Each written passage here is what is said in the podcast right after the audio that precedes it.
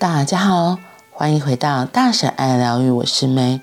今天的陪伴心理学，我们要来说的是，如果一个小小的自我介绍就让人安心，怎么开口说话可以有情感性的接触，可以让人家安心呢？下头用自我介绍来做一个小例子。大家好，我是哈克，今年五十三岁，一九六九年在台中的一个小镇出生。我是一个乡下孩子，有些时候很害羞，可是我很努力，我一路上都把握每一个机会，好好学习。我。很爱打网球，很喜欢流汗的感觉。我喜欢唱歌、弹吉他。我有两个女儿，一个读台东女中，一个读军医中学。我一九九八年从美国念完生涯咨商硕士，回到台湾。我特别喜欢解梦和引导冥想。短短的一段话语，我们真心的想办法，想着有没有机会。当自我介绍说完，对方就安心了一点点。情感性的接触，透过清楚、明显又外显的话语，让听者在心里自然又轻松的出现。这样的声音，哎，我也是哎，我喜欢流汗，我喜欢做瑜伽。对耶，我也觉得自己很像，还是像一个乡下孩子，容易紧张又害羞。哈克的女儿读高中，呵呵，我的儿子也正好读高中呢。这些心里头的。我也是，我也喜欢，我也觉得。看起来没有什么了不起，可是却是后来深入帮忙时很重要的基底，带来安心感的情感性接触。如果现在让你写一段五十个字的自我介绍，你会如何安排？放进哪些话语？说不定可以带来安心的情感性接触呢。说不定你可以试试看这个句型。我喜欢，就像在我心里，我想永远记得的王神父几年前笑笑地说。我喜欢搭火车。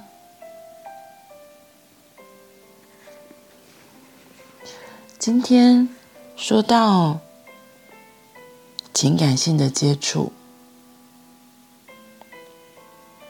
这些短短的自我介绍，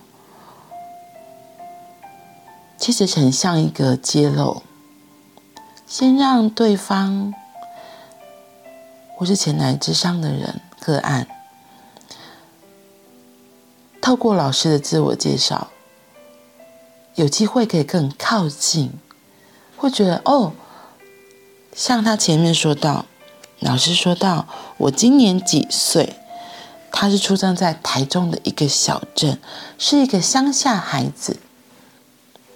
因为我自己也是，我住在彰化，离台中其实很近，因为我也在台中念五专，所以就会有一个。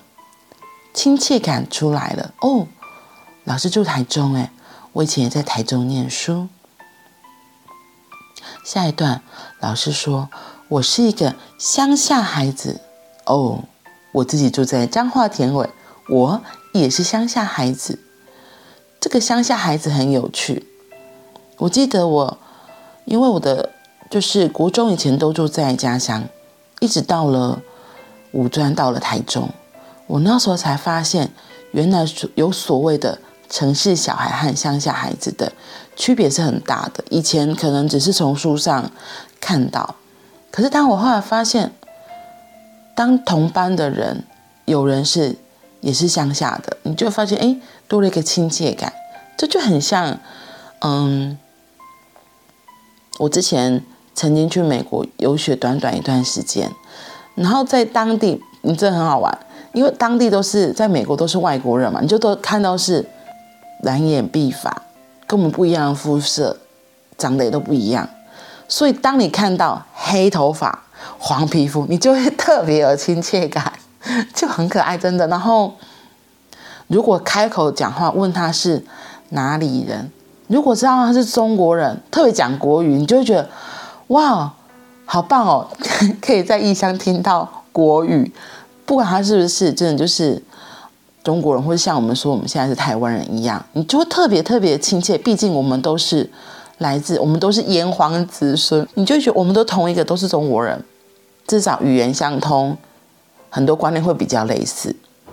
对，然后甚至到后来很有趣哦，有时候不管是你只要在异乡再看到东方人，就是不管他是韩国人、日本人，你都会觉得有特别的熟悉靠近感。对，因为我们颜色一样，我们的观念是比较相近，我们都喜欢吃米饭，嗯，所以这个就是一个让我觉得是让人可以拉近彼此距离一个很重要的一个关键。在自我介绍的的这个过程中，因为揭露了自己，揭露了自己很多的现状，对，所以就让人我就是。让别人可以更靠近，更靠近，更靠近。对，对啊，所以我觉得，原来所谓的一个小小的自我介绍就可以让人安心。我觉得这个也很像我自己，有时候在跟个案聊天，特别是就是陌生的个案，因为有时候不一定是认识的人。那陌生个案聊天的时候，我自己也很爱问问题。然后，然后当我听到个案在分享。他的状况，我也是会那种，像他这里说到说，哦，原来老师的小孩读高中了，我可能就会说，哦，对，我也有一个女儿，因为哈克老师有两个女儿，我就我可能就说，哦，我也有一个女儿，哎，对，那有女儿可能就会有共同的话题，你就会觉得，哎，老师就是原来对方也是有一样的东西，就是这个一样，会让人觉得，像那老师这边说到。像哈克这边说到了，就是带来安心感的情感性接触，嗯，有共同的话题，就会更容易在创造深入的话题，能够更延伸下去，自然而然就可以更靠近。我觉得这个是在所有的对话里面、陪伴里面很重要、很重要的一件事情，嗯，所以。怎么让人安心？怎么让对方安心？我觉得也是要让自己先能够安心。因为像这些自我介绍的内容，我觉得有一个还很重要，是你自己也要能够很坦然的说出自己的自我介绍，所以一定是很真实的呈现你的现况，而不是有的人可能会，我有时候觉得很好笑，就是你已经在陪伴人，你还要。掩饰、假装，或是说一些不着边际的话，这样就会让对方搞不懂你在干嘛，会觉得嗯，这这这个这个话题很难搭哎。对，所以嗯，找出两个人的共同点，找出可以靠近的地方，是我们可以在日常生活中练习，然后。我觉得这个练习可以从自己开始，就是当你愿意在别人的面前诚实的说出自己的状况，这个是很重要的。因为我觉得有些人可能会害怕别人，像其实有一阵子我是会觉得这个乡下小孩，我自己帮他贴了很多的标签。我觉得乡下小孩有时候可能人就会觉得哦，你乡下来的哦，对，然后就会觉得你可能。哦，然后你又讲台语，对，这件事情也是很有趣的。有时候他们就会觉得，小时候我那个年代会觉得说台语在以前都被规定说要说国语嘛，所以像我我喜欢唱台语歌，这些也会被贴很多莫名其妙的标签。对，所以你可能在自我介绍的时候就没有办法坦然说出，哎，其实我是住在彰化田尾，我是乡下小孩，然后我很喜欢唱台语歌之类的。有那个时候，那个时候自己生活的范围，有时候就会觉得唱台语歌是很怂的。就是我记得那时候应该是姐姐吧，姐姐那时候说的，可能那时候她的同才会觉得唱国语歌、听流行歌曲才是好的，听听台语歌就是比较低俗的。对，所以就没有办法坦然的承认，其实我自己很喜欢唱台语歌，因为对我而言，台语歌有一个特别的韵味。然后唱台语歌的时候是能够放入更多的感情的。对，所以你在自我介绍的时候，一定也是要能够很坦然的说出真实的自己。我觉得这个很重要。怎么做真实的自己？诚实的说出自己的样子。你总不能编造说，哎，其实我很喜欢什么什么什么，然后结果。对方以为跟你一样，他就开始问了起来，或是就好奇了起来，结果就最后发现，哎，你不是哎，这不是很好笑？对啊，所以这个自我介绍一定是很很真诚的说出现在的自己。对，这也是一个另外一个很有趣的，所以也可以在自我介绍的练习过程中，你会你也会发现，原来自己是什么样子，或是你想。